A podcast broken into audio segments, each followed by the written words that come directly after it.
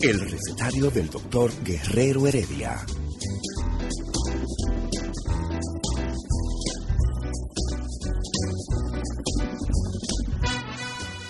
Una respuesta para cada pregunta. Una receta para cada problema. Ven a nuestra propuesta radial, amena, diversa y solidaria. Con alto sentido humano y profesional.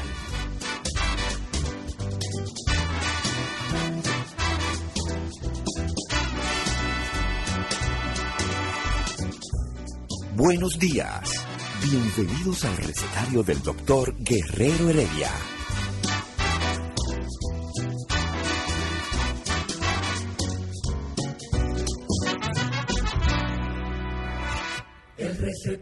Del doctor Guerrero Heredia. Muy buenos días, iniciamos la semana del recetario. Esta semana eh, para Tú nosotros viniste, será... viniste muy ácido tú. No, es que hay que, desnu- hay que denunciar. Regularmente aquí aparecen, Héctor, unas supuestas investigaciones. Sí. Por ejemplo, apareció una. El 62% de los niños dominicanos han sido abusados. Espérese. Es una cifra Hay, muy alta. hay, hay, hay lo que se- pasa es que hay abuso físico, abuso sexual. Independientemente, todos sabemos que hay abuso. El 90% de los hombres dominicanos han sido abusados verbalmente. Totalmente. Y permanentemente. Y en este momento lo están haciendo. Y si yo lo de- si yo digo eso me dicen maricón. Totalmente. Eh. Idiota. Voy, si yo voy a una, si yo voy a una, si un, un- hombre va a una, a, a- a una, a una estación de policía, lo sacan de una pataza y dice eso. Este mariconcito te dice. Sí, mimito. Entonces, el discurso todo es relativo. Y cuando yo escucho, y nosotros hemos hablado siempre de eso, hemos tenido siempre un, un- un proceso, que el verdadero problema social en República Dominicana es los padres irresponsables, los hombres que no mantienen a sus hijos. Los Que hombres que abandonan lo a que le sus dan hijos. son mil pesos y que la propia justicia le impone mil pesitos, dos mil pesitos. Ese debería ser el primer, el primer, primer eh, eh, eh, gran proceso social. Pero te doy un dato. Para, para igualar. Ah, ah, que una mujer, usted tiene dos hijos. Dígame usted, doña, ¿de quiénes son? Mira, este hijo de Juan, el, de, el del colmado, y este hijo de Pedrito, el de el de el, el billetero. Ok, agárrame al billetero. ¿Cuánto es lo tuyo? ¿Dónde tú vives? La casa tuya, ven, vamos a empeñarla. Tiene que pasarle 10 mil pesos a este. Y al del colmado usted le pasa 15 mil a este. Es lo primero. Y eso es... Eso corre como pólvora. Entonces, entonces, yo, y eso es la clase baja. Te Estoy hablando de una clase Sí. baja. En la clase alta y en la clase media alta, lo que más yo escucho es, no, que él ya tiene otra familia. Yo, pero ¿y los hijos contigo? No, que yo no me voy a poner a eso, que si voy a la, a- a- que yo una vez lo hice y que gatema en abogado. Entonces, hay todo un sistema que hace difícil lo que podría ser muy fácil. Héctor, yo tengo más de 60 años. Y resulta que mi mamá sometió a mi papá biológico por manutención. O sea que esto es Eh, de años y años y años. Estamos hablando- de 6 pesos. seis pesos. Sí, Tu papá no lo daba. no lo da. Qué O, vaina. o sea que, que realmente es un Pero ¿por qué no lo daba? Porque el alcalde pedáneo No, pero se el lo tipo pedía. tenía una motoneta en esa época Da- de le daba. carga. O sea, el tipo tenía recursos sí. y simplemente él entendió que si no tenía a la dama, no tenía la ¿Y responsabilidad. quién le daba ese, quién le daba esa decisión, ese poder de él decidir eso? El Estado. del Estado. El Estado. Entonces, eh, ahí es donde el Estado tiene que entrar y decir, no, no, no. Le quitamos la motoneta. Va, ahora la motoneta es suya. No, pero yo la voy a trabajar. Usted la va a trabajar, está bien. Pero los siete pesos, es más, no son seis, son siete ahora. Siete peladio y siete para el otro. Ah, entonces, hacemos cuchumil, cuchumil actos si tuve un dinero y que todo el mundo, que esto, eh, la- la- la- eh, lo primero que estaba hablando ella era de las de las 12 casas de acogidas que puso, que puso la mujer.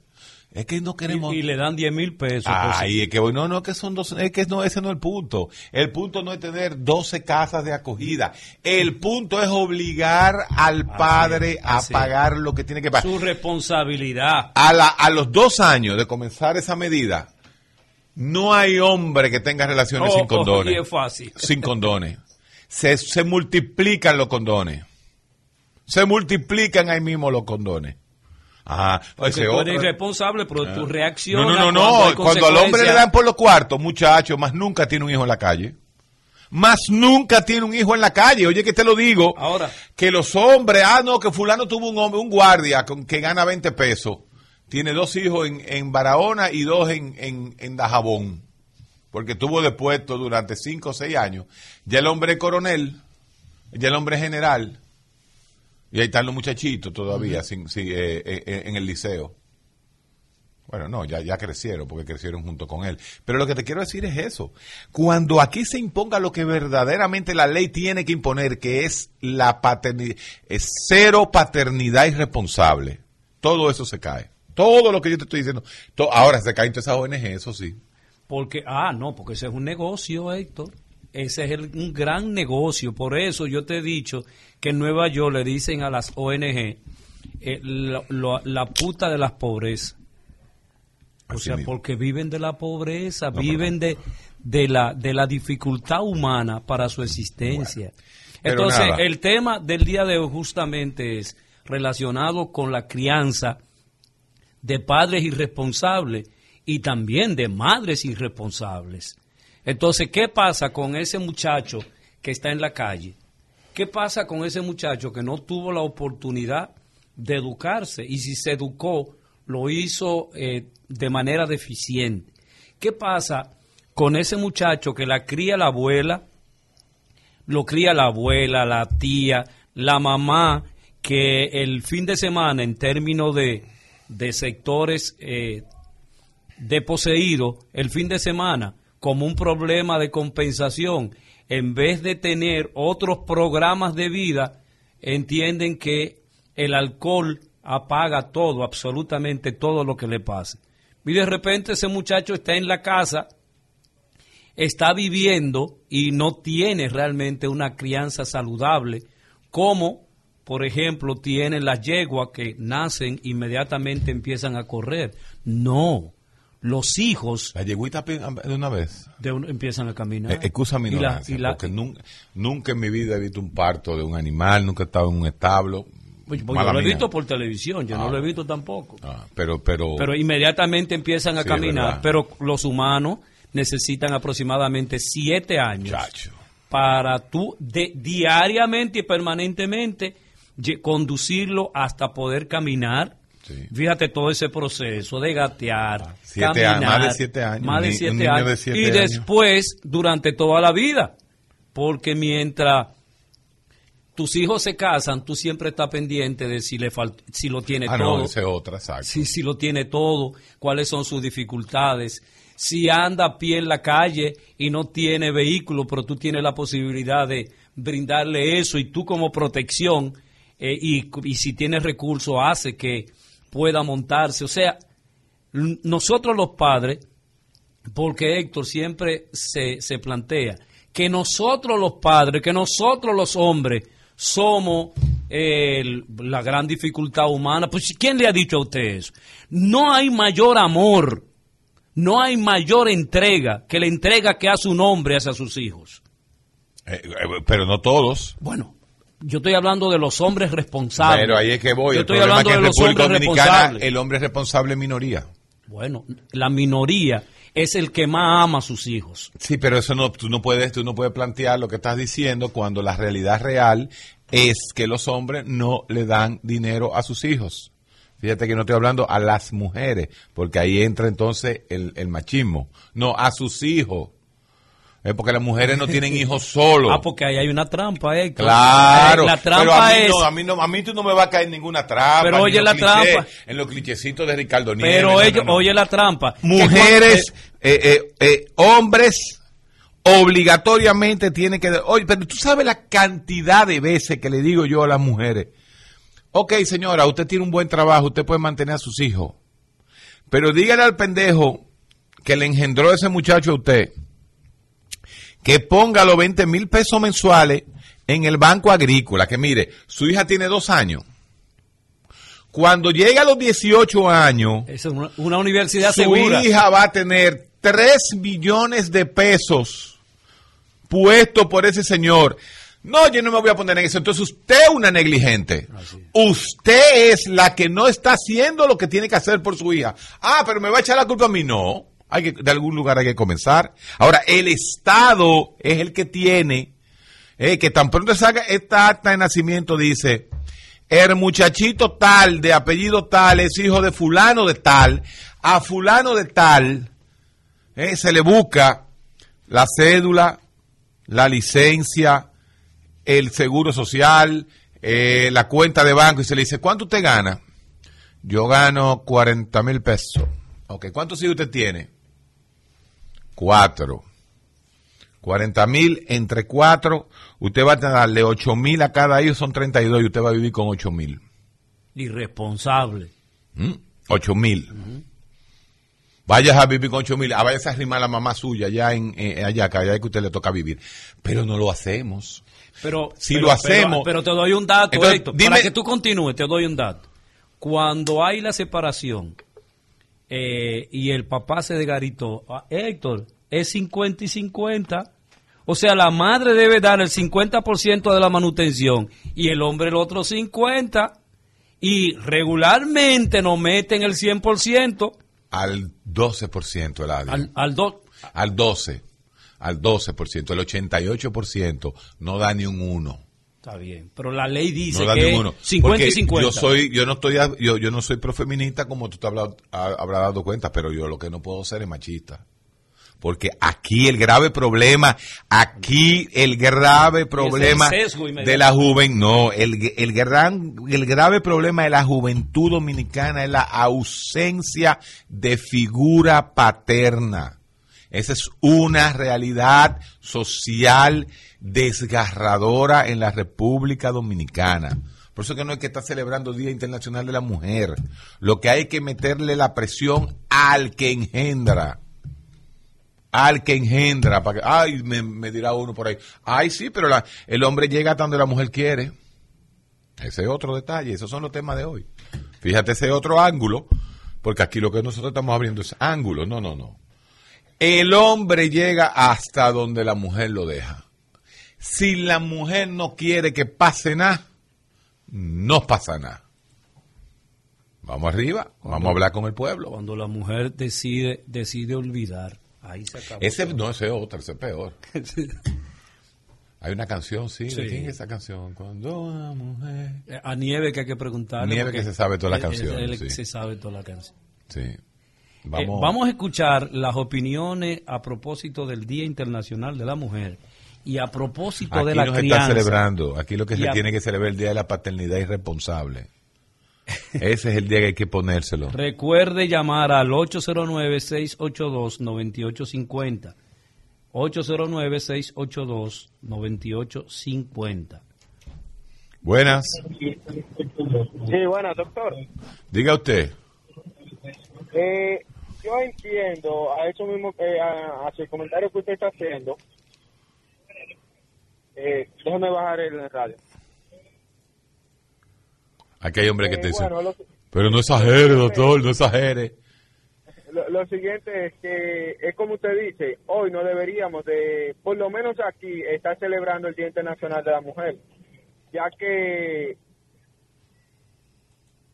ya que por ejemplo aquí eh, no se ve esa igualdad como tanto andan por ahí promoviendo y promoviendo y no se practica y no se hace no se practica realmente ¿Usted no cree que primero deberíamos de seguir promoviendo esa igualdad de género para luego, eh, bueno, Bueno, eh, eh, aló. La igualdad de género es justamente lo que yo estoy planteando. Lo que pasa es que la forma en como yo lo estoy planteando siempre no, no, no deja dinero ni crea ONG. Porque la forma que yo le estoy planteando es casi una dictadura. La dictadura es la dictadura de los hijos. Que si aquí se hace una ley donde el dinero, el hombre se divide lo que gana entre sus hijos y ahí lo que le quede con eso vive, usted va a ver que la población no va a crecer en padres irresponsables en 10 años, disminuye. Pero en este país el problema es ese. Ricardo decía ahorita, 52% de los hogares son eh, padres eh, de, de madres, y ni siquiera de madres, de abuelas. Abuelas que crían, bisabuelas que crían. Entonces, en cada hogar hay tres muchachos y a veces hay tres la abuela tiene tres nietos de tres papás diferentes, que la mamá tiene hijos con tres, con tres hombres diferentes. Y ninguno de los tres hombres, ninguno aporta un chele. Ninguno. Sí, pero hay, hay datos también que hay que corregir, Héctor. Si tú entras a las nóminas de, del, del Ministerio de Administración Pública, tú vas a encontrar que las mujeres, al igual que los hombres, ganan lo mismo. Yo no sé de ese invento de que supuestamente a las mujeres le pagan menos. Yo no las sé de dónde privadas posiblemente. Todavía pero son hay un poch- hay demandables, un pero son demandables. Pero en- y creo que en el sector público ya hay más mujeres que hombres eh, Definitivamente, trabajando. Todavía hay más hombres que mujeres. Están más, más o menos cercanos. Ahora en las universidades las mujeres están en mayoría. 75%. Las mujeres están en mayoría. En esa, en esa escuela de psicología tuya, 75%. Si aparece un hombre es sospechoso a veces. El, el hombre sería sospechoso. Sí. Muy pocos hombres, así mismo es. Buenas. Buenos días, bendiciones a todos y salud para todos. Oiga, yo te- soy una persona pasado meridiana. En mi tiempo yo tuve dos hijos. Una porque no me comprendía con su papá y decidí en la vida que si no nos comprendíamos había que dejarlo temprano. Y no pensaba tener más hijos porque no quería tener como, sin ofender a, sin faltarle respeto a quienes lo tienen. No quería hijos de diferentes hombres. Ok, el Pero- hombre, ¿usted se divorció del papá de su hijo? Sí, muy buen padre que salió, por cierto. ¿Qué es buen padre? Que nunca se desentendió de ellos. ¿Qué significa que no se desentendió? ¿Le pagaba qué? Darle cariño, estar atento a ellos, todo, todo, todo. Ya son adultos todavía, así que... ¿Le daba dinero? Sí, señor. ¿Le ayudó a usted en el colegio? Sí, él lo pagó siempre. Ah, ok. Usted tiene un papá responsable. Sus hijos tienen papás responsables. sí. Yo le voy a decir algo, no quiero ofender a nadie, pero es que yo no entiendo, primero, cómo lo de la casa de la acogida, más 10 mil pesos. ¿Cómo es que con el dinero de los impuestos suyos, mío y del otro, le vamos a dar los 10 mil pesos a la dama, con el papá, con el manganzón por ahí bebiéndose en la esquina? Estoy de acuerdo. Lo segundo es, dame esto es un consejo, un consejo no pedido. A todos los hombres no se le tiene hijo. Usted no sabe cómo esa persona para usted salir embarazada Excelente. de esa persona. Claro sí. A un hombre que ya tiene un montón de muchachos y vive solo con su mamá, con una y otra y otra, no le tengo un hijo. Que Es- no se puede traer hijo a pasar vergüenza a la vida. Bueno, lo que pasa- Usted está cuando tiene- profunda, señora. Lo que pasa es que la pobre muchachita, 16 años, que no tiene vida, que no sabe leer ni escribir, que está todavía en tercero de bachillerato, sale preñada de cualquiera. Entonces, no- eh, el problema está que no todas las mujeres tienen la capacidad de hacer el análisis que usted hizo. Pero usted lo que dijo más importante fue eso. Ah, usted con los hijos y el manganzón bebiendo, bebiendo cerveza en el colmado. Y el muchachito andando, mira, de calzo en la calle. Tú sabes la normalidad que es lo que yo estoy diciendo. La normatización. Lo que yo estoy diciendo es lo que se ve diariamente. Y no solamente en los barrios, ¿eh? No solamente en los barrios. Estamos hablando de, de, de clase media, media alta, en todos los lugares. Buenas. Efectivamente, mm, yo tengo un caso muy particular que no lo voy a citar ahora, de una persona médico que ya tenía un hijo y tiene otro hijo otro- y puso por de, puso echó de lado su carrera para parirle a ese hombre. O sea, una cosa de locos. Hay que tener mucho cuidado con eso. Por otro lado, lo que- eh, yo no soy ni feminista ni machista. A mí me encanta eh, que me abran la puerta. Eh, no tengo por qué celebrar este día. Eh, yo prefiero si te- hacer un trueque con un hombre para que me cambie la goma de un carro porque yo no lo sé hacer y no confiaría en mí misma para hacerla por un fregar uno trate. Así de simple. Yo sé que me van a matar la feminista, pero esa es mi opinión. Muchas gracias. Así es. Buenas. ¿Aló? Sí, le escuchamos. Hola, Labio. Hola, doctor Guerrero. Caluz de este lado. Hola, Calú, ¿cómo tú estás? Todo bien aquí escuchándolos, sus opiniones. Tengo varias observaciones. Primero, les hizo falta una figura femenina en el día de hoy. ¿Por qué? Porque aunque todas las opiniones que han dicho son válidas, ahora mismo, en lugar de estar, como dice el doctor Guerrero Heredia, celebrando un día como hoy, debemos celebrar realmente la lucha que nosotras las mujeres profesionales tenemos que coger para que se nos respete dentro de los espacios laborales sin tener que llegar al acoso, que te contratan por tu bonita, porque los jefes tienen algún interés. Y aunque si bien es cierto que la brecha salarial no es tanta, y depende más del tema del tema más o menos de titulación que otra cosa, igual hay una situación con el hecho del respeto del trabajo del hombre por encima de la mujer. Y el problema se va a sostener mientras todavía, cuando estamos hablando de la conmemoración del Día de la Mujer, nosotros tenemos que estar hablando que si las mujeres, que si su rol de madre, que si somos víctimas de feminicidio. ¿Por qué no mejor cambiamos el discu- del discurso al empoderamiento? De que las mujeres somos fuertes, de que las mujeres somos capaces, de que las mujeres tenemos capacidades y las mismas mujeres dejan, dejan, digo dejan porque yo no tengo hijos ni ese es mi plan, dejan de criar a personas con una mentalidad machista. Porque en este tipo de cultura, ¿quién que cría? Son las mujeres. Y si todavía se perpetúan Hasta que un Estado diga, mi niña, hasta que un Estado le diga al pueblo en una, en una semidictadura, no, los hijos son responsabilidad de los papás. Ah, que las madres de esos hijos quieran eh, tener la, la custodia de los muchachos, sí, perfecto, pero el padre le tiene que dar el sueldo entero. Eh, Óyeme, es que cuando se haga eso así, el responsable, la- el, el hombre no es el responsable, pues, pues hágalo. Es el Estado, es el Estado. Fíjate como tú misma dijiste lo siguiente, ahí hace falta una figura femenina. No, aquí no hace falta una figura femenina porque los lunes venimos el lado y yo.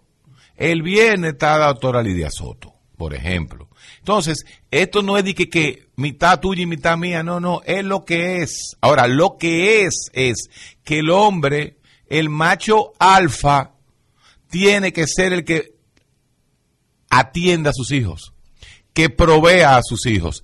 Es que cuando esa dinámica cambie, en los próximos 10 años, disminuyen la, la, la paterni- eh, disminuyen lo, ¿cómo se dice? Los hijos en la calle en un 90%. Pero, el Ca- primero Calú- que se va a cuidar es el hombre. Calú, escucha la voz femenina. Buenos días. ¿Qué usted quiere que yo le diga, Calú? Eh, ¿Cuál es tu opinión con relación al día de hoy y lo que ella expresaba? Bueno, yo pienso que Calú en, en varios puntos coincide conmigo. Yo coincido con Calú. Aquí hay dos discursos para el tema de la igualdad de, entre hombres y mujeres. Hay un discurso público y hay un discurso Sí, privado. totalmente. El discurso público es de la igualdad, de que sí, de que somos iguales, de que tenemos derechos, pero eso es más eh, un discurso de relaciones públicas y de posturas bonitas a, a nivel de, de medios y hay otro discurso que es el discurso privado en donde las mujeres eh, tenemos que mm, eh, tener cuidado hasta cómo damos nuestras opiniones Sí. porque nos pueden tildar de que somos amargadas o de que vivimos en un mundo donde pensamos que somos víctimas o nos victimizamos pero la realidad es así muchas veces muchas veces uno va a, a ambientes de trabajo y quieren uno es contratada porque la persona que te contrata tiene en su mente un plan y si ese plan no sale bien después que estás dentro pues eres estigmatizada. Tenemos el caso también de que no no es verdad que existe una igualdad salarial. Hay una brecha salarial es un es un eh, problema que ha sido estudiado ampliamente. Y una de las cosas que más critico como el discurso de, de la igualdad es que dentro del mismo grupo de mujeres, como mujeres, no existe, al menos en República Dominicana, un concepto de, de comunidad, de grupo, de género. A veces somos las propias mujeres las que más atacamos a nuestras iguales. Bueno. Y, y que en posturas de poder no damos oportunidades a otras mujeres para que se desarrollen.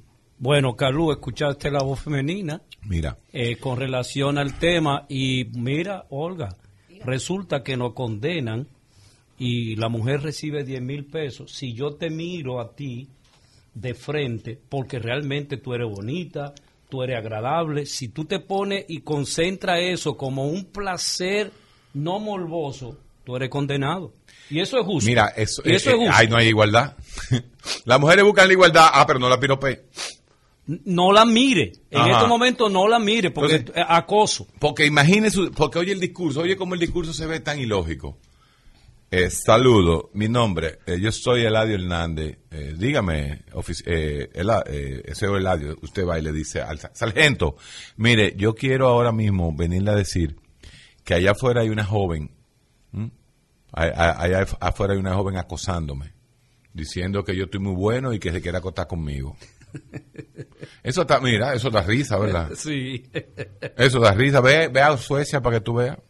Ve a un lugar para que tú veas si le da la gana a una mujer hacerte eso a ti. Entonces, tú dices, y no somos iguales. No hay igualdad. ¿Cuál es el punto? Entonces yo no te puedo piropear a ti porque tú eres mujer. Entonces tú no te estás, tú no te estás valorando. Tú eres la propia que te estás infravalorando. Ah, que a mí no se me puede piropear. No oh, pero y los puede y mirar, si yo soy gay, acá. y yo soy gay y piropeo a un hombre. Tampoco. Entonces, es un discurso. Cuando tú te pones a ver todas las, las aristas que tienen estos discursos, son discursos populistas Y económicos. que lo que buscan es economía. ¿Cuántas veces usted ha escuchado a los fiscales de violencia de mujer hablar? No del caso X que pasó la semana pasada, sino esa misma fiscal maneja ocho mil casos de hombres que no le dan a la mujer el dinero, que no le dan a sus hijos el dinero. ¿Por qué en vez de estarse nada más en la radio hablando de esa, de, de, de, ese incidente violento, no habla de los, la, la recuperación de ocho mil padres que se le ha impuesto pagar 15 mil pesos por muchacho?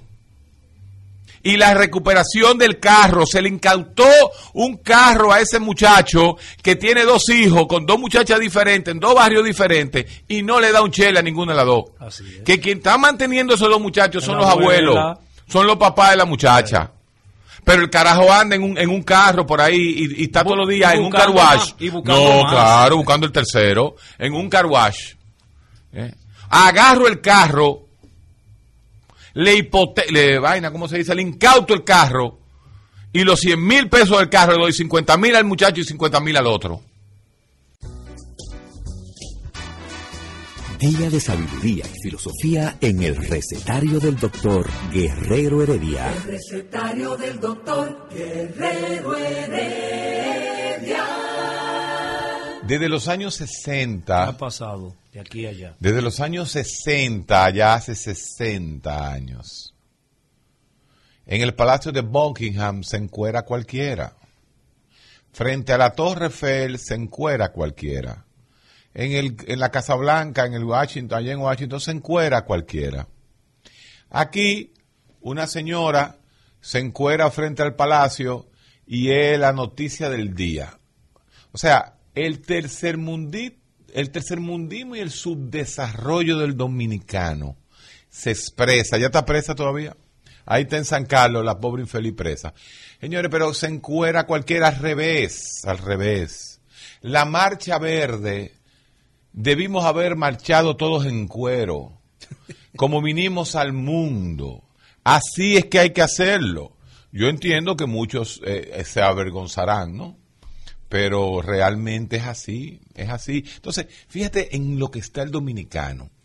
El videíto más visto hoy, ¿Cuál fue? el de la señora que está protestando por unos chelitos que le deben frente al palacio y estaba semi en cuera. Entonces, tú dices, Coño, pero... ay, que, es a, dónde, a, a dónde es? ¿A ¿Dónde- dónde es dónde que andamos? vamos?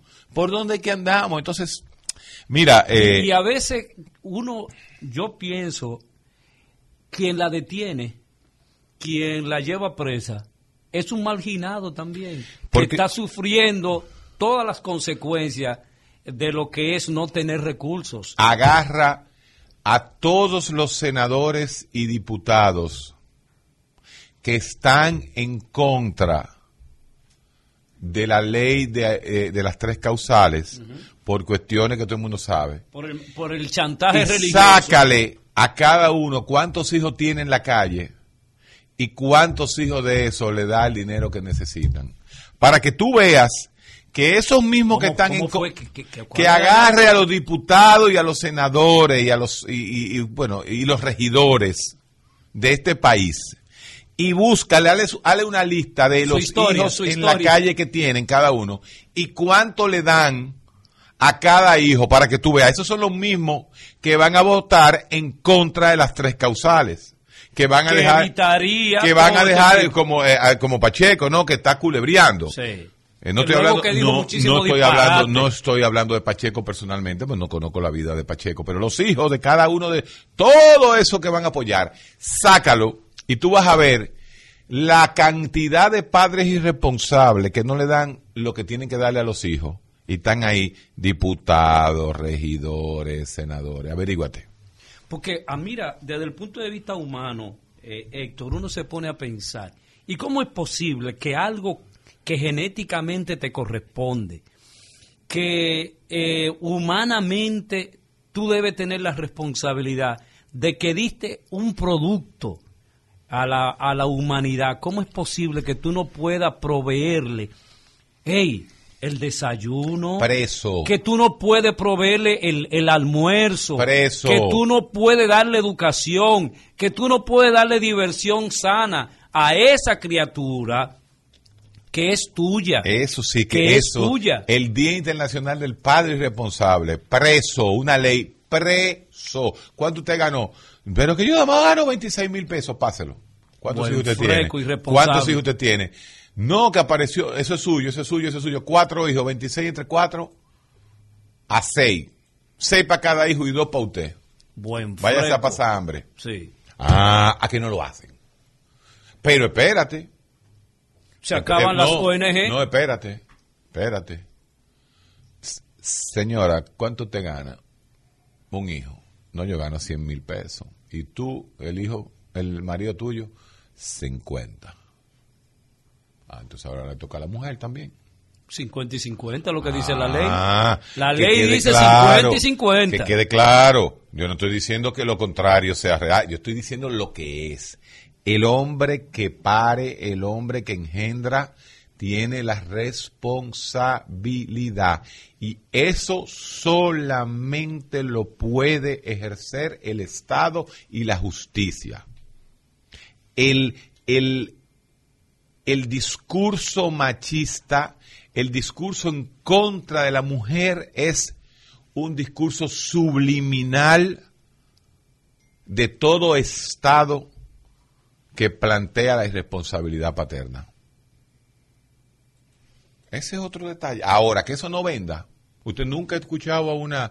¿Tú has escuchado a una feminista hablar sobre eso? No, posible. Tú has oído a una feminista diciendo que vamos a tomar eh, el barrio de Villas Agrícolas y vamos a hacer un censo.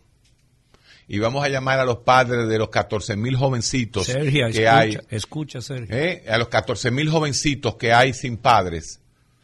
Man- eh, que, la- que lo maneja la abuela, que son los que salen a pasolear, ya salen a buscar dinero. Sí. Entonces, ¿dónde están los 8 mil padres de esos 14 mil jóvenes? ¿Usted lo ha hecho alguna vez? ¿Algún ONG ha hecho ese- E- esa investigación. esa investigación? Hágala y agarre esos 8 mil y vaya a los trabajos de los 8 mil y cójale el sueldo y repártalo entre los muchachos. Para que tú veas si, si en 15 años en este país... Empieza la justicia. Para que tú veas si en 15 años en este país hay hijos en la calle. Eso es así. Ah, Eso es así. ah. Esa es una idea eh, fabulosa que tú estás planteando, Héctor, con relación a la eh, paternidad irresponsable, que a veces también lo hace la madre. La madre se degarita y le deja la crianza a la abuela y hace su vida y de repente, además de dejárselo a la abuela y regresar una semana después, dos semanas después, sin saber lo que está pasando con esa criatura, también le llega embarazada de nuevo. Eh, vengo, yo vengo aquí a declarar a mi hijo. Y, doña, ¿y el pai? Miren, lo que usted busca el pai, usted va presa también, por irresponsable. Vaya a buscar, vaya a buscar, vaya a buscar el varón que la preñó. Vaya a buscarlo. No, que no, vaya a buscarlo. ¿Cuánto usted se acostó? Con cuatro. DNA para los cuatro. Se agarró el, el cuarto, ok, es de fulanito, el más pariguayo. Ah, pero ese fue, ese fue el que la preñó. A usted le toca eh, tanto. Es una dictadura, pero una que dictadura ser para una los dictadura. hijos. Pero tiene que ser una Tiene que dictadura. ser así, si no, no, va, no, no se va a lograr esto. Como, como por ejemplo, Que yo no los- tengo papá. Que este niño de que no tiene papá. Usted se está, pero usted, usted es un irresponsable. Y lo registran ¿Cómo sin el se llama el apellido papá? del papá. Eh, fulano, busquen a fulano. Háganle. eh, No, yo no sé, yo no estoy segura, porque yo nada más tuve con esa mujer dos días. Hagan el DNA. Salió ahí, prepárese, ¿cuándo usted gana? No, yo trabajo en, en, en, en RCC, cadena comercial, y a mí me pagan eh, 25 a 12. 12 para el muchacho. Pero yo no voy a vivir con lo otro. Nadie, nadie. Isidro se está nadie, rascando. eh, Isidro- no, se, se quieren ir de aquí todito ahora. Eh, nadie lo mandó a usted a tener muchachos. Para eso están los condones y para eso usted le pregunta, ¿usted se planifica? Te digo que en 20 años se acaba, se acaba eso. Se acaba la paternidad responsable, que es el verdadero flagelo que existe en el tercer mundo y más en el mundo cristiano. Más en el mundo cristiano, o sea, en el ¿Cómo occidente. es? Claro que sí. ¿O pero tú te crees que tú puedes tener un muchacho sin mantenerlo en, en Irán? te, te fusila. Te, te, te, te, te cuelgan, por ahí mismo, te cuelgan. Ah, ah, sí, que las mujeres andan atrás y le caen a pedras, sí es verdad. Pero no hay hombre que no mantenga a sus hijos. No hay un hombre que no mantenga a sus hijos. Porque van los mismos, los mismos, el mismo Estado va y, y lo fusila ahí mismo. Irresponsable. Ah. Pero mira, esta idea yo pienso que debemos planteársela a nuestro senador. ¿Tú conoces algún, A nuestro senador. algún país musulmán que esté sobrepoblado? No. No hay. Esa es buena. Ah, el único país musulmán que está un poco sobrepoblado es Indonesia. Y fue porque se hizo musulmán en los últimos 50 años. Pero los países sobrepoblados son o los países católicos, o China o, o la India. Que son, Analiza- sí, y, y claro, ya la, ya la China no, porque la China resolvió ese problema. sí. Eh, eh, pero lo que tú estás planteando, ojalá eh, nuestro senador pueda asimilar este planteamiento que tú estás haciendo, a ver si se que- aplica que en la romana. tiene hijo- hijo en- No, no, no, no, no, no, Ah. no tiene ningún hijo. No, Eh, Iván hijos. Silva es sumamente responsable. Así es. Eh, que ya es abuelo a propósito. Así mismo es. Este, que- y estuvo con nosotros en el encuentro del viernes pasado. Tuvo la, la delicadeza de estar con nosotros, igual que tu, compa- eh, tu pasado compañero de universidad, el señor eh, Mario Lama. Estuvo por aquí hoy, no se paró ni a saludar a, a- a Domingo Páez. Ah, sí, Sí, él estaba en, en el programa con nuestros compañeros de, de, de Sol. de Sol y entonces él pasó y, y no se paró y no saludó. Es que él no sabe todavía dónde que está. Eh, y quizá no lo Mira, vio. mira lo que él no sabe, mira, mira para acá, mira para acá lo que él no sabe. Esto es lo que él no sabe. Día de sabiduría y filosofía en el recetario del doctor Guerrero Heredia. El recetario del doctor Guerrero Heredia. Continuamos, continuamos en el recetario. Yo quiero hablar con el pueblo. Y que el pueblo me pregunte lo que quiera. Vamos, vamos, vamos a hablar usted y yo aquí en cabina. Yo inclusive voy a dejar a, a Eladio que necesita hacer una situación de emergencia. Me voy a quedar con ustedes. Son las 11 y 14 en el recetario de Guerrero Heredia. Usted y yo vamos a hablar. Pregúnteme lo que quiera. Buenas. Buenas. Sí. Ay, doctor, gracias a Dios que lo conseguí. Pregunta, eh, eh, diciendo lo que el doctor eh, Eladio estaba diciendo ahorita, eh, no, a mí me pasa una situación casi igual eh, con respecto a mi, a mi hijo. ¿A Mi qué, hijo- a qué usted se refiere? Bueno, que el hijo mío es el que tiene los tres niños hace siete años. Él es que lo lleva a la escuela, él es que lo atiende y yo me lo he tenido que traer para acá, que Bien soy su abuela. Sí. A la abuela de los niños. Sí, Bueno, su hijo es uno de los pocos, pero usted sabía que su hijo gozó mucho cuando tuvo a los tres muchachos con la señora que lo dejó. sí, así Ah, él es. gozó mucho, entonces que coja ahí, que coja guanes. ¿Eh, ¿Dónde está la, la- la mamá del muchacho? En, Adiós, en ella Europa, está- no, ella está con otro marido. con otro marido. Bueno, sí, bueno. pero se lo dejó ella. ¿Usted sabe por qué se lo dejó? Ajá, Porque tu hijo es un pariguayo. eso es verdad. Ah, pero es buen, es buen papá. Es buen papá, sí. Así que dentro de 20 años, los muchachos a quien le van a agradecer es a él y a usted. Eso es verdad, doctor. Así que no se preocupe por eso. No se preocupe que él gozó mucho porque se ve que la, que la muchacha tiene fogarate. Eso sí es verdad. Buenas. Buenas. Doctor, Dígame. yo voy a- es una pregunta médica, pero antes de hacerle un comentario, es lo que tiene que someterla porque es el mismo derecho. el que tiene Totalmente, tiene que Mira, someterla. Yo soy mujer, pero tampoco voy a estar de acuerdo con sinvergüencería. Exactamente. Eso es lo que yo digo. No, el de- la razón a quién la tiene. El mayor aliado de las mujeres soy yo y no soy feminista. no, y con la Y razón. mucho menos machista. Es que esto es cuestión de feminismo o no. Claro. Ay, aquí hay muchas feministas que lo que están es chapeando y mientras las otras están fajadas trabajando. ¿qué es lo Y que- tienen los muchachos y, y- y- a- esas sí- ahora esas sí son unas matatanas, espérate mi amor. esas sí son verdugas, porque esas saben con- a- con- de quién se preñan. Para que sepa, mira cómo tienen al otro ahí en la palestra. Oiga, cariño, yo quiero que usted, yo escuché lo que ustedes dijeron, pero a mí me están diciendo mentirosa, uno que le gusta su trago, y yo quiero que usted me le dé una respuesta, por favor, que él está aquí escuchando. Oiga, póngase su vacuna. vacuna. Póngase su Oiga, vacuna. en relación a la vacuna, yo le dije que cuando se tom- ponga la vacuna tiene que durar por lo menos 72 horas sin tomar alcohol, y me imagino que antes también. Démele la respuesta, por favor. Mire, ese tema lo tratamos aquí en el hermano programa de los poderosos con Georgie Rodríguez. Georgie Rodríguez, una voz que habla así. El otro, ¿cómo se llama? El ñato. Ah, Juan TH. Y entonces eh, Rudy. Pero Juan me dio la, la razón a mí. ¿eh? Y, y, y Georgie, agradezco lo que dijo. Rudy fue que trajo la, la noticia. Miren, miren. Pueblo dominicano. Primero, póngase la vacuna. Llévame al señor, amiga. Llévame al señor y que se vacune. Y después que se vacune, yo le voy a decir cuándo, cuándo beba. Si él estuvo bebiendo anoche, que vaya y se la ponga. Por favor, pónganse la vacuna. Pónganse la vacuna.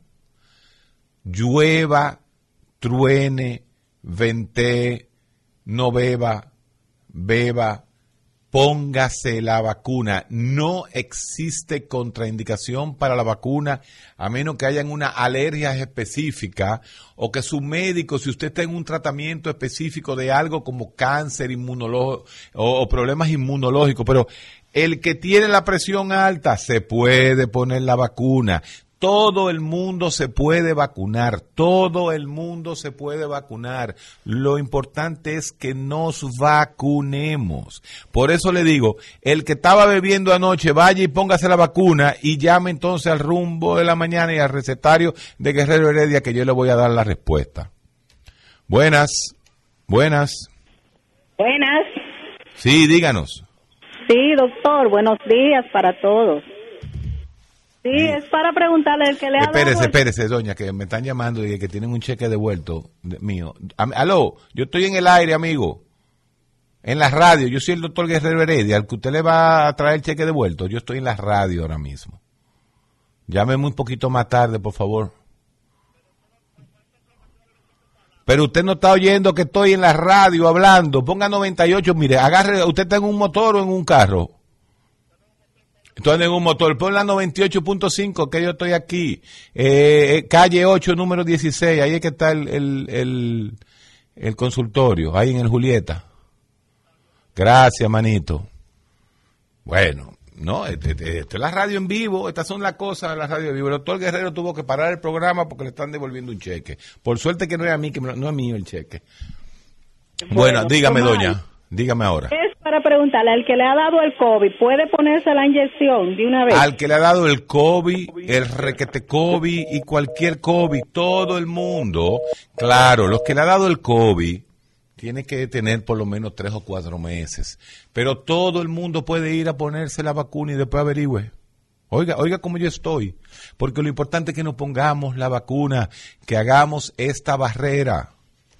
Buenas. Buenas. Buenas tardes, buenos días, doctor. Dígame. Con relación, doctor, a la vacuna, yo, por ejemplo, fui aquí a San Gabriel, eso está aquí en, en Villa María. Sí. Y ahí hay un, consultorio parroquial y no han llevado la vacuna, deben llevarla. Yo fui. No ha llegado Mañana. todavía la vacuna a San Gabriel. Mire, usted quiere ponérsela, vaya a la UNFO ahora mismo que no hay nadie. Ah, voy vaya a UNIBE, vaya a UNIBE, vaya a UNIBE. En UNIBE están poniendo parte de la vacuna, pero váyase a la UNFU, váyase a la Pucamaima, váyase a la UAS.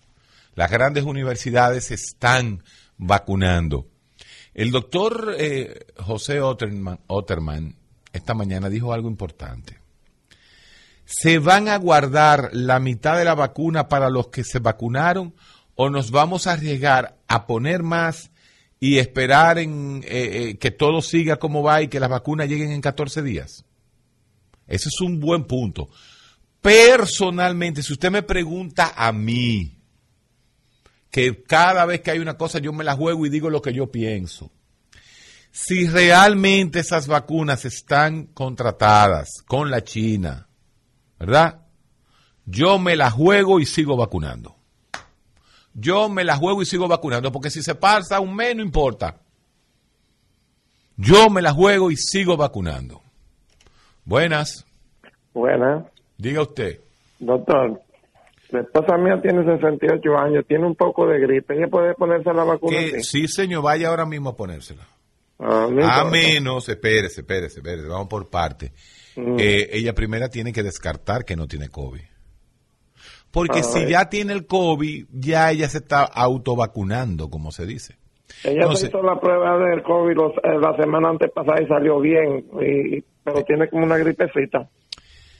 Eh, eh, yo me la haría la prueba. Yo haría, aunque sea una prueba rápida, eh, que dé negativo, y entonces eh, me pondría la vacuna. ¿Le ha dado fiebre? No, no, no, ella no se siente nada de eso. Vaya a ponerse la vacuna. Ah, está bien, gracias, doctor. Me van a fulminar aquí en el aire, pero no importa. Buen día, buen Buenas. día, doctor. Diga usted. Doctor, yo lo que le digo a la gente, el que yo puedo decir, señores, vacúnense ahora que es gratis. Después se la van a cobrar. La gente cree que es mentira. Cuando usted vaya a un médico, cuando usted vaya al oncológico a chequearse, sea dama o hombre, y le pregunten, ¿y su tarjeta vacuna? Ah, no, tiene que vacunar. Que Así mismo Entonces, es. la van a cobrar. Y no solamente esa, no solamente eso. ¿Usted sabe lo que va a pasar? Hay a los que viajen. Usted va a ver. Vaya a buscar visa sin vacuna para que usted vea. Esa es la mejor campaña. No me le dan visa sin vacuna. Ahí se vacuna hasta el perro de la casa va a vacunarse. El gato va a vacunarse. Cuando se habla, cuando se habla de visa, eso es lo más grande que hay. Buenas. Buenas. Buen día. Diga usted. Doctor, ¿cómo se le podría llamar a esto? Eh, por ejemplo, que yo soy yo soy fiel oyente suyo, Sí. Pero cuando llamo como que no tengo esa misma confianza interactuando con usted, incluso hasta se me van las ideas y ese tipo de Bueno, cosas. porque tú tienes un poco de, de lo que se llama fobia social, pero relájate y Ah. pregúntame lo que tú quieras. Bueno, entonces lo haré en la próxima. No, no, no, no, no, ahora espérate, vamos, vamos a aprovechar. Ahora va- vamos a hacer un ejercicio tú y yo. Oye, oye la pregunta. Imagínate que tú me haces una pregunta ridícula. Una, cualquier pregunta ridícula. ¿Qué es lo peor que te va a pasar? Nada. Bueno, sí, sí, eh, No. tienes razón, porque Entonces. no hay, no hay, no hay, no hay preguntas tontas. Por ejemplo, eso, es- eso es así. Mira lo que nos hacían, a- nos hacían a nosotros para, para que nos diéramos cuenta que hasta los profesionales podemos tener fobia social. Oye esto. Oye cómo yo te voy a quitar la fobia social. A nosotros nos agarraban, te estoy hablando psiquiatra, le decían, ok, usted que tiene, yo tengo 6 pies, 2 pulgadas, 230 libras, me quité 10 para, para verme más hermoso. Tengo 240, estoy, tengo, estoy panzón. Me decían, mire usted, manganzón, oiga lo que usted va a hacer. Usted se va a parar en esa esquina y usted va a comenzar a declamar una poesía ridícula. Por ejemplo, a mí me pusieron con unos zapatos rosados a declamarle frente a la gente, los zapatitos me aprietan, la media me da calor. Mi madre me Sí. quiere mucho, pero más la quiero yo. Entonces, yo me, yo me puse ahí y, lo, y, y los, eh, era en el barrio latino que estábamos, en, el- en la, la clínica hispana. Y entonces, cuando yo terminé la, la poesía, yo, un manganzón que habla por televisión y radio todos los días, hoy yo tenía el corazón a mil. ¿Por qué? Porque todo el mundo tiene eso, esa fobia social, esa, ese temor a quedar en ridículo. Por ejemplo, yo te doy un, oye este ejemplo para ti. Si tú estás en la, en la fila de un supermercado, el supermercado Sarandita, porque no le vamos a dar a ningún supermercado, ¿verdad? No, no han puesto anuncio aquí. Sí, claro. Y tú ten una, o- o- oye, oye el detalle, y tú estás pagando, y hay una fila grande de gente, ¿eh? hay como 10 personas esperando, y la cuenta te dio 98 pe- eh, 99 pesos con 40 centavos, ¿eh?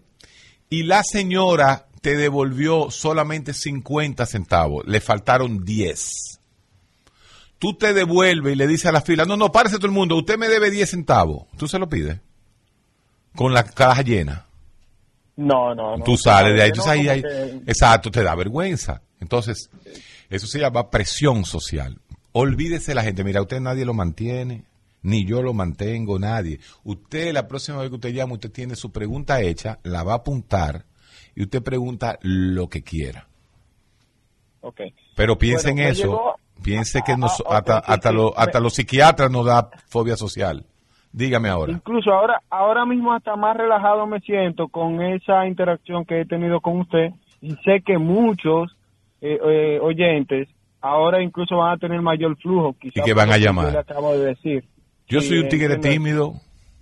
Por ejemplo, tú y yo vamos a un bar y hay dos evitas que están, dos, dos, dos, dos evitas ahí que están bien. Yo creo que el que va a tener que ir a hablar con ella eres tú, no yo. Porque yo soy tímido. Ok. Yo soy tímido con la mujer. Eso es normal, hermano. Todo el mundo tiene su nivel de timidez.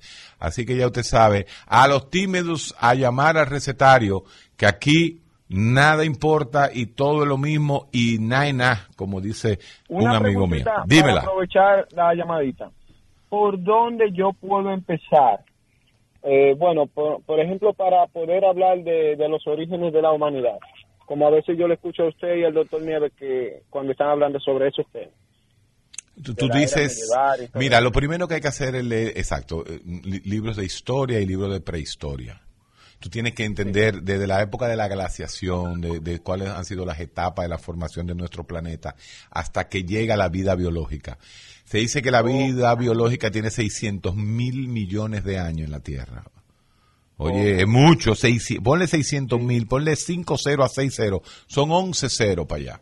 Y de ahí, de cómo fue la evolución, el proceso de evolución, los volcanes, la glaciación, como el clima, lo más importante, los niveles de concentración de, óxido- de, de- de oxígeno, eh, de, de cómo se fue formando eh, los gases que era que hacían imposible la vida en la Tierra, cómo eso se fue atemperando hasta que comienzan a surgir los primeros indicios de vida unicelular, que son esas, esos microorganismos, esas bacterias, eso a- allá, allá. Entonces usted va dándose cuenta y después va a llegar a la época de cuando llega el Homo sapiens, cuando llega los primeros que llegaron fueron los Australopithecus, que esos, esos son esos, eh, eran eh, ahí en el medio entre hombre y mono, como diría eh, Domingo Carrasco, que no está aquí hoy. Pero lea sobre eso y lea sobre la prehistoria. Y ya, cinco mil millones, cinco mil años antes, que es donde verdaderamente comienzan las civilizaciones. ¿Por qué? Porque lo que se considera historia es aquello que queda escrito. Y la escritura, que salieron, te voy a sacar del aire para que siga escuchando en la radio, la escritura, posiblemente los primeros pueblos fueron los sumerios. Ahí los sumerios, los acadios. Después vino la cuneiforme, en todo lo que era, eh, eh, era Egipto. No sé si concomitantemente en esa época ya los chinos estaban haciendo algo, pero por ahí usted lee, lo que hay que leer es la prehistoria y la historia. Coja un libro oficial que hay mucho en Google. En Google usted puede leer oficial. Coja la enciclopedia británica, que está en Google. Y eso es una chulería. Ahí usted aprende de todo.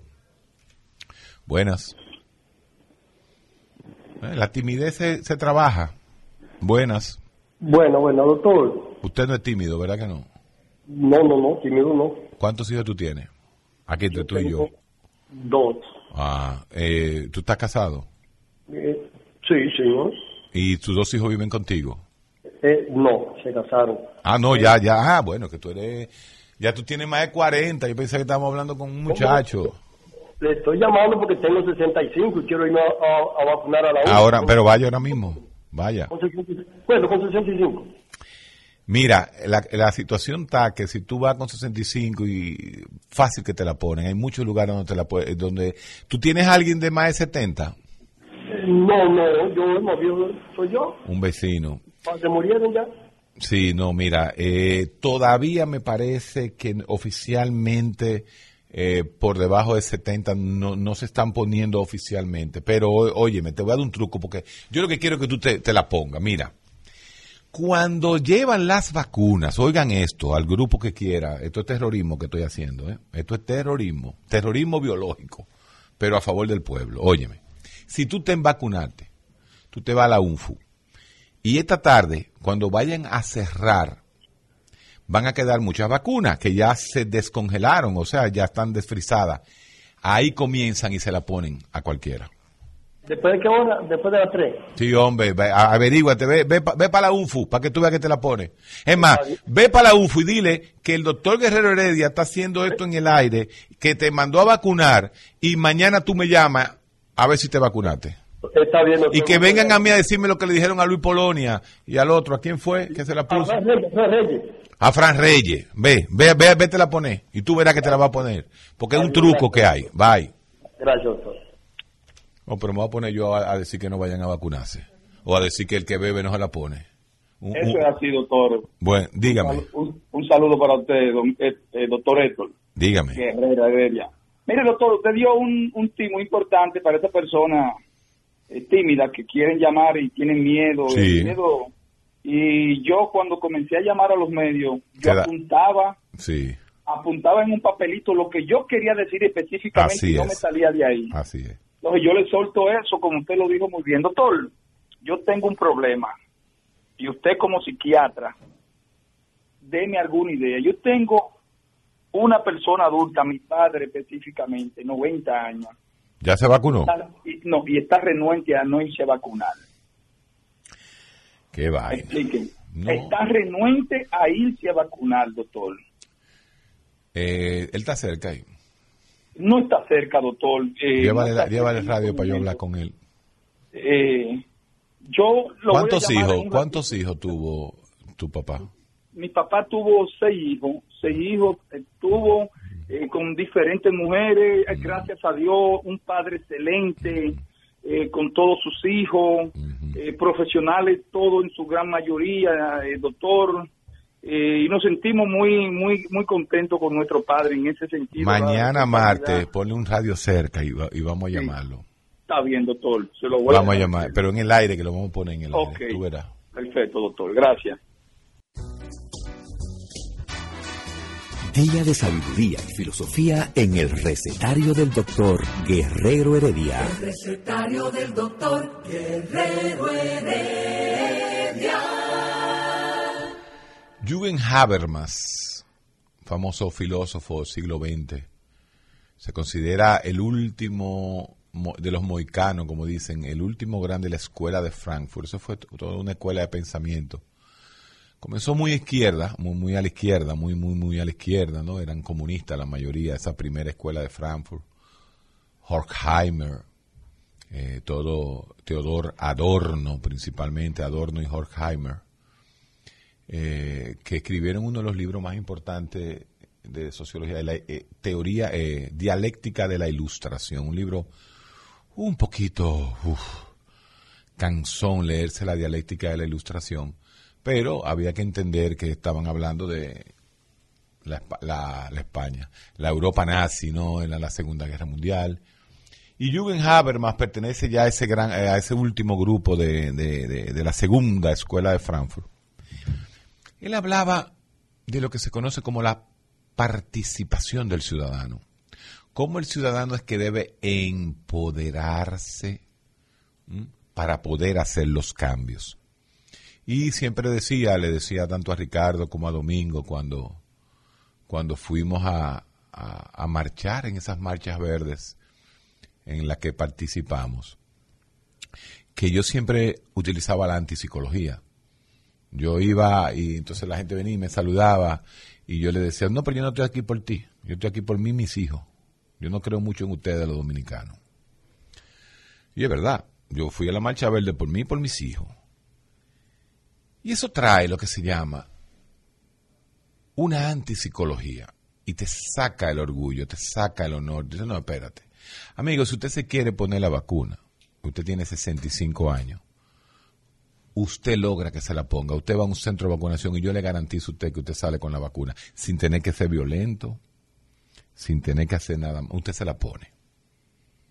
Usted se la va a poner porque oiga lo que está pasando, vuelvo y le digo, hay lugares donde cuando van a cerrar le quedan 20, 30, 22 vacunas, 11, 14, 18, se la van a poner. Póngase más viejito la cuenta, haga algo y dígame, me quedó la cédula, yo tengo 70, invéntese la que si yo tuviera su edad, yo voy y me la pongo. Me la pongo sin tener que pelear, ¿eh?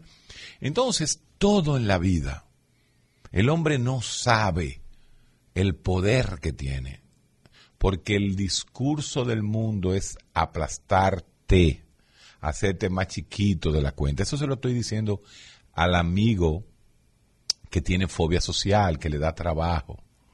Amigo, mire, a usted el mundo no lo mantiene. Hable y diga lo que le dé la gana. Para eso le dieron boca y le dieron un lenguaje. Hay que imponer, hay que imponer lo que el ciudadano, porque el ciudadano cuando pide, pide en grupo y pide cosa buena. Ningún ciudadano va a protestar porque quiere un carro nuevo, ¿verdad que no? Pero un ciudadano sale a protestar si no tiene luz, si no tiene agua. Entonces, eso mismo, en el último gran ejercicio que aquí se hizo con la Marcha Verde y luego ese famoso foro de la juventud que hubo, el famoso foro paralelo, el cual yo tuve el honor de ser el moderador. O sea, a mí la juventud nos eligió para que junto con José Luis Taveras, el abogado de Santiago, eh, moderáramos eh, a esos grupos. Ahí estaba Somos Pueblo, Estoy Harto, todo ese grupo. Y la verdad que yo vi, yo sentí una juventud nueva. Y yo le decía justamente a, al amigo de Somos Pueblo, a Ricardo, le decía, óyeme, la juventud de los 80 y los 90 se quedó atrás con respecto a la juventud de ahora. Ahora la juventud es más participativa, con todo y todo, tanto que atacan a la juventud. No, no. La juventud de ahora tiene mayores niveles de conciencia que muchas generaciones pasadas, por lo menos desde los 80 al 2000. Esos 20 años, esa generación no tenían, porque no teníamos a Trujillo, no tuvimos a Balaguer, no tuvimos la conciencia que puede tener la, la, juventud ahora porque ahora hay mucha, mucha información. El joven que quiera saber de algo nada más tiene que abrir internet y, y lo consigue. Entonces, oiga, propóngase, querido amigo de 65 años, a, a, a vacunarse, que yo te apuesto que mañana tú, tú, tú llegas vacunado. Y al amigo que, eh, el, el, amigo tímido, ese va a llamar todos los días. Y tú vas a ver que se va a convertir en, una, en un parlanchín. Así es, esa es la vida. Ay, Dios, estamos en el aire. ¡Aló! Espérate, que estamos llenos de llamadas. Qué bueno. Está, esto está lleno de llamadas. Buenas. Diga usted. Eh, no sé si me considero tímido. Yo soy de un campo. Sí. Tuve muchas novias. Y yo vine a tener mi primera relación a los 19 años. Sí. Y, y a, aparte de eso, quería preguntarle, ¿cuáles son los componentes de la vacuna? El mismo virus, amigo. La China la China es eh, un virito, es el, mismo virus, el mismo virus, pero ya atenuado. Atenuado significa eh, que no produce el daño, pero sí produce la reacción para que usted lo pueda matar después.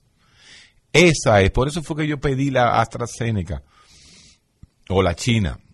Yo prefiero la vacuna de virus atenuado, eso lo digo yo como médico como médico y formado en medicina interna y en psiquiatría y en neuropsicofarmacología.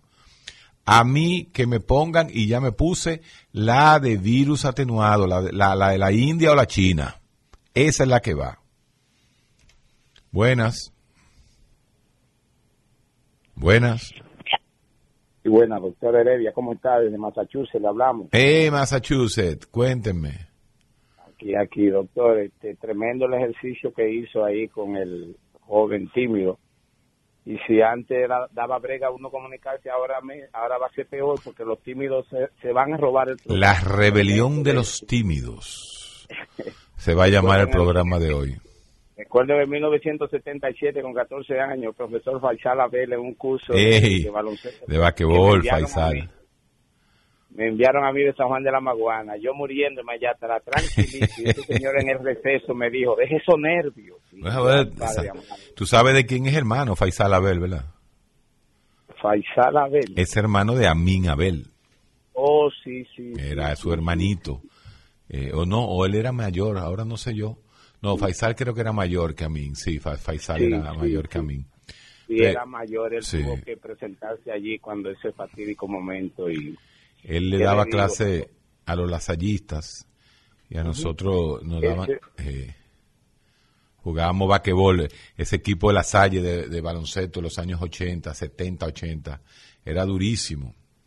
Y nosotros veníamos de, del Santa Teresita, pero éramos, eh, no, no éramos tan fuertes como, como los lasallistas. Buenas. Buenas. Buenas. Diga usted. Eh, yo tengo 18 años y yo lo llevo siguiendo porque mi madre es loca con su programa de panorama semanal Ah, sí. y ahora lo estoy oyendo en su radio El Recetario. Así mismo es. Qué bonito te escuchas. Bien. Cuéntame. Eh, me atreví a llamarlo por el ejercicio que usted hizo con el señor anterior y es de una revolución de los tímidos. Exactamente. Tú eres tímida, ¿tú te consideras tímida? Sí, un poco. O sea que si tú, por ejemplo, tú estás en una fiesta, en, una juntadera, como dicen ustedes, y hay un chico, el chico que a ti te gusta, así que tú lo ves y dices, este tigre me gusta. ¿Qué tú puedes hacer como tímida para, para buscarle la atención? Tú te le tiras directamente, tú bailes, es que yo tengo un problema. A mí cuando me gusta a alguien, yo como que le ignoro. lo ignora. Exacto. ¿Y qué pasaría si el que a ti te gusta también es tímido? Dígame. Si el que a ti te gusta también es tímido, ahí se quedó todo porque él no te va a caer atrás a ti. Así es un problema. Ese es un lío. Entonces, dos tímidos. eh, y mira, eso es muy bonito, una pareja de tímidos, porque se van des- desestimando, desestimidando. Mira, la mujer siempre tiene, y eso viene desde la biología, desde el ciclo menstrual en, los, en, en- en- la hembra, ¿no? en los animales hembra, hay formas en que la mujer le llama la atención al, a- al hombre. Ahora bien, en el mundo social, que es el que nosotros vivimos, porque nosotros no somos, no somos gatos ni perros, ¿verdad? Pero en la juntadera, un detallito que tú le hagas, una mirada así, tú, y después lo ignora. Anda para carajo. El, hombre, se la- el hombre lo, lo, lo capta de una vez. Es más, yo que soy tímido, ¿eh? yo que fui, que era muy tímido cuando joven, no lo parecía, nunca fui, siempre fui peleón, bocón, eh, privando en líder, siempre, pero era tímido en las relaciones. Yo me daba cuenta, las chicas que yo no me atrevía, que yo sabía que podíamos llegar a algo, porque yo tampoco era tan feo, ¿entiendes? Pero era tímido. Entonces, la timidez solamente se rompe, la timidez solamente se rompe olvidándose de que eres tímida. Oye, eso, eso, eso parece más superficial, pero es así. Porque la timidez no es más que vergüenza, sentimientos de vergüenza. Y uno dice, pero vergüenza sobre quién? ¿Vergüenza a quién? A ti nadie te mantiene. E- Ese tipo de cosas. Tú tienes que hacer ese ejercicio. Y mientras más tú lo hagas, tú vas a ver que tú vas a salir. Así que hoy es el día de la rebelión. Mira qué chulo quedó ese nombre. La rebelión de los tímidos. Buenas. Es otra vez. Salud. Eh, otro tímido también. ¿Tú eres tímido? Sí, sí. A ti tampoco. Tú eres de lo que va y te le tira a, a- a un grupo de mujeres y le dice, yo quiero bailar con usted. Lo que- eh, el el tema es que yo bailo bien, entonces yo empiezo a bailar. Tú piensas bailar y ellas van y se te pegan y tú, No, exacto. yo voy con el baile, pero para hablar, eh, se me- eh, el baile a mí me, me, me ha ayudado mucho con el tema de la mujer. Claro. ¿Qué es lo que tú bailas? Yo salsa, bachata, Salsa, bachata, merengue, de todo. de todo. Mire, una preguntita que yo de hace mucho escuché en la, la escuela vieja que usted hablaba sobre, era como, eh, mire, yo en la escuela era fenomenal. Eh, en el bachillerato, bien. En la universidad, eh, lo primero, yo estudié en Intec, los primeros siete, ocho eh, trimestres, nítido, acabé y terminé. Entonces, yo recuerdo que usted hablaba como que he tenido como un estancamiento. Y yo he entendido que yo he tenido que lograr más de lo que he logrado hasta ahora. Y yo creo que usted habló algo como de de, eh, déficit de atención y usted planteó un, un programa muy bueno en la, en la, en la otra El de déficit de atención, mire, déficit de atención es la incapacidad del individuo de quedarse enfocado en temas aburridos.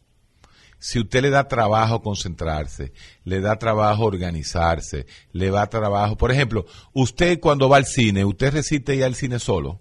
¿O usted se para 10 veces?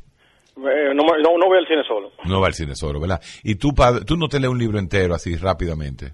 Sí, me lo leo, el libro Ah, leo. bueno, pero, y aunque sea aburrido el libro. Eh, sí, porque ya aunque, aunque es una lucha interna, porque tengo que terminarlo, lo acabo. No, entonces guste, tú lo más probable no tienes déficit de atención. Pero pro- procrastino mucho. Esa es la procrastinación, eh, que es una palabra que viene del inglés y ya se aceptó. Eh, sí, de procrastinar, pero la procrastinación es algo muy típico en el ser humano. ¿eh? Todos los seres humanos en un momento dado procrastinamos, pero sí, ese también es un criterio de déficit de atención. Y también, por ejemplo, inicio muchos proyectos, tengo la cabeza que me- Inicio proyecto y no los termino. y como que lo, lo voy planteando, porque todavía no lo di seguimiento. Exacto. Y después te desanima. Correcto, y arranco otra idea nueva. Y otra Y arranco de idea. Tú podrías tener, hay, uno, hay una evaluación que nosotros hacemos en neurociencia, que es una evaluación con una computadora, a ti se te sienta frente a una computadora y tú peleas con la computadora. Y se llama el test de TOBA, nosotros lo tenemos aquí en el país, y realmente eso te puede dar a ti, te marca directamente que no solamente si tienes déficit de atención, sino cuánto tienes. Porque no es lo mismo una fiebre de 37.5 que una fiebre de 40. Tú en la fiebre de 40 hay que salir corriendo, ¿verdad?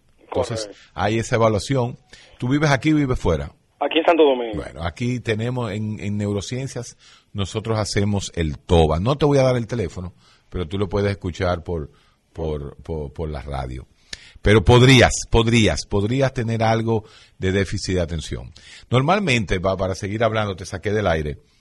Normalmente los déficits de atención que no se da cuenta uno que lo tiene son gente muy inteligente. Que la inteligencia puede superar el déficit de atención porque el déficit de atención es una función de dos áreas del cerebro. Una se llama dorsolateral y la otra se llama órbito frontal. Cuando hay una disfunción con dos señores, la noradrenalina y la dopamina en esas áreas del cerebro, es donde se da la disfunción que produce el déficit de atención. Es República Dominicana. Y mira que me he quedado con ese, con ese, eh, con ese, dile a Rafael para que coja para acá, porque hay, hay que decirlo. Están en el, en el, ¿cómo es? En el cosa político, entraron al comité político. Así es. Entonces, siguiendo el déficit de atención, en nuestro país la gente no, no capta mucho el déficit de atención. ¿Tú sabes por qué? Y eso es lo triste, lo triste eh, de, de este país. Que la educación es tan floja, la educación es tan floja que no sale el déficit de atención. Y la mayoría de los jóvenes, la mayoría de los jóvenes, se le diagnostica el déficit de atención cuando entran a la universidad, que es donde verdaderamente tienen que, tienen que comenzar a, estudiar un poco de matemática. Eso es muy común que eh, nosotros estamos viendo en este país, déficit de atención en los jóvenes adultos ya, porque van a la universidad, entonces ahí comienzan a tener dificultad. Señores, eh, yo pocas veces gano yo en política, eh, eh, Olga. Nunca gané, nunca, nunca gané unas elecciones. Yo nunca he votado ahora, sí, bueno, ahora gané. Sin embargo, yo con mis amigos de, de, mi partido de antaño, pedí que eligieran a- a Charlie como secretario eh, general. Oye, me ganó, y ganó. Y aquí tenemos también a un nuevo miembro del comité político. ¿Sabes lo que llega al comité político? Eso hay que tener Rafael Paz, eh, felicidades, eres parte de este nuevo proyecto de, de Rumba, ¿no? Tú eres el más joven del comité político. Doctor Héctor Guerrero Heredia, qué feliz, qué placer tengo de estar aquí. Yo no soy el más joven. El más joven, creo, si no me equivoco, es Juan Ariel Jiménez. Juan, el, el hijo de Felucho. De Felucho, Eso lo, que- eso lo vi yo nacer, manito. Yo le llevo como un año y medio o algo así. Y también está en el comité político. Así es. Oh. Entró Juventud, entró Johnny Pujols, que es un joven, Juan Ariel Jiménez, Karen Ricardo, Sí. José Dantes, que es el secretario de Asuntos Jurídicos, Aris Iván Lorenzo, que es el nuestro vocero en el Senado de la República, José del Castillo Sabiñón, que también es parte de Ah, la pero familia. José, José, José es mi hermano. Así es. Entró Cocotazo de chiquito le daba yo a ese. Es que soy un jodido viejo. Yo los escucho a estos muchachos y yo me doy cuenta, pero José de Castillo, senador por Barahona. por Barahona. Entró también al comité político. Margarita Pimentel, que es una compañera, una dirigente de mucho peso dentro del partido, una mujer muy valiosa. Gustavo Sánchez, que es nuestro vocero en la Cámara de Diputados. Y realmente hoy el PLD es una combinación perfecta entre lo mejor de lo nuevo y lo mejor de la experiencia. Déjame yo ver si eso es verdad. Déjame yo ver. ¿Tú, tú te atreves a- Un secretario general. Ah, no, no. Ya no viene para acá más. secretario general. Perdimos a Charlie Mariotti. No, no, Sí, él, porque- él tiene un compromiso con su programa. Es ver- no, yo no creo que vaya a continuar. Oye, mira, un secretario general que es la expresión de lo diferente. Va- tú sabes que ahora él va a llegar tarde, Charlie. Porque como él no puede aceptar ya que uno le tire y lo relaje en el aire, él va a llegar. Deja que se acaben, que se vayan esos, esos tigres del, del recetario en Guerrero Heredia para yo entrar frío. No, pero quiero felicitar. Hoy fue el día, mira, él no está aquí ya, no, que ya el secretario, el secretario general. Vino, ah, no, no, él estaba por aquí ahorita. Nada, felicidades, hermano. Eh, una pregunta, ¿y, y, y tío Euclides sigue en el comité político? Mira, para que Sí. tú veas, lo interesante de este proceso fue que fue votación popular. Más de 1.132. Sí. Y el compañero Euclides logró una altísima votación. Él es tu compañero, pero es mi tío. Sí. Tío Euclides. Tío Vido Medina, sigue ahí. No, no, ya, ya él salió, ya él salió, salió, salieron lamentablemente algunos de los miembros del comité Ah, bueno, político no, que que, tío- declinaron. Tío Rafaelito, tío Rafaelito eh, se fue con, eh, se fue y, y, y tío Franklin también. De los que quedaban, eh, don Eduardo Selman mm, no continúa, no continúa José Tomás Pérez, no continúa Reinaldo Pared, No continúa. no continúa Alma Fernández y no continúa el compañero Robert de la Cruz. Y eh, digamos que se amplió el comité político, se integraron los que he señalado, si se me queda alguno, ah, Armando García, que es nuestro Sí. especialista en temas informáticos, y Domingo Contreras, eh, nuestro pasado candidato a alcalde aquí en la capital. Ah, sí, ¿verdad? Y especialista en temas municipales y Él, él- es un duro, se ha pasado la vida en eso. Inicia- ¿tú dices que Charlie andaba por ahí? un nuevo ciclo, doctor, del Seguro. Partido de la Liberación Dominicana. Júramelo. Vinculado en el inicio de una reconstrucción de su relación con la sociedad dominicana, con la juventud, con la mujer y con los temas esenciales para el desarrollo del país. Yo creo que, que en el 2032 nosotros vamos a estar con Rafi y con Charlie. ¡Vámonos! El recetario del doctor Guerrero Heredia. Rumba 98.5, una emisora RCC Media.